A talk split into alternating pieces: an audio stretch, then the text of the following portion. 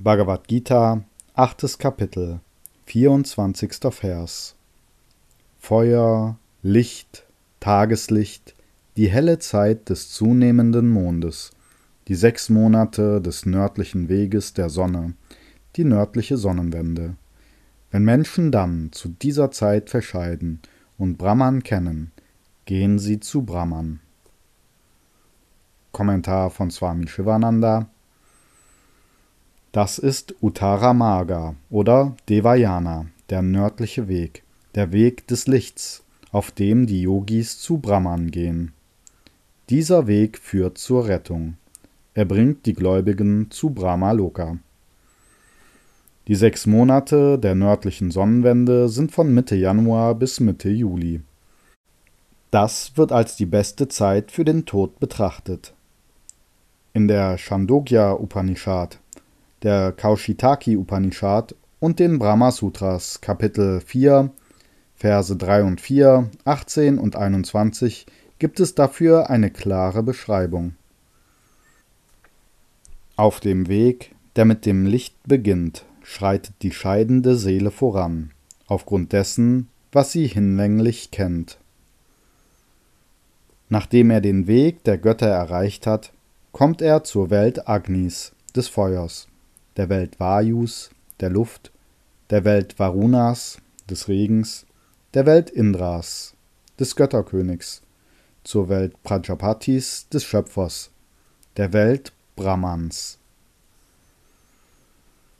Sie gehen zum Licht, vom Licht zum Tag, vom Tag zur zunehmenden Hälfte des Mondes, von der zunehmenden Hälfte des Mondes zu den sechsten Monaten, in denen die Sonne nach Norden geht. Von diesen Monaten zum Jahr, vom Jahr zur Sonne.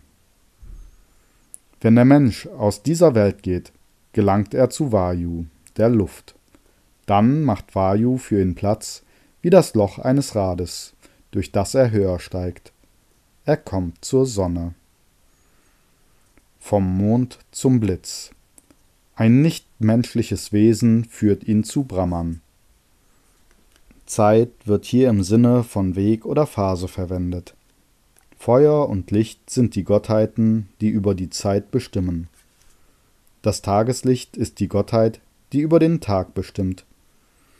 Die helle Monatshälfte ist die Gottheit, die darüber bestimmt.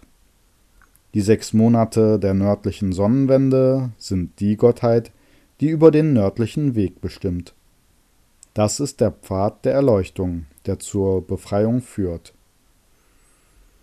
Der Lebensatem der befreiten Weisen, die Selbsterkenntnis erlangt haben, geht nicht weg. Sie gehen in Brahman ein.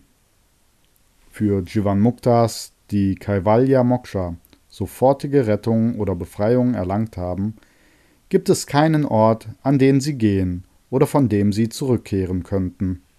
Sie werden eins mit dem alldurchdringenden Brahman. Jeder Schritt kann eine Ebene sein oder ein Bewusstseinszustand oder der Grad der Reinheit oder Erleuchtung.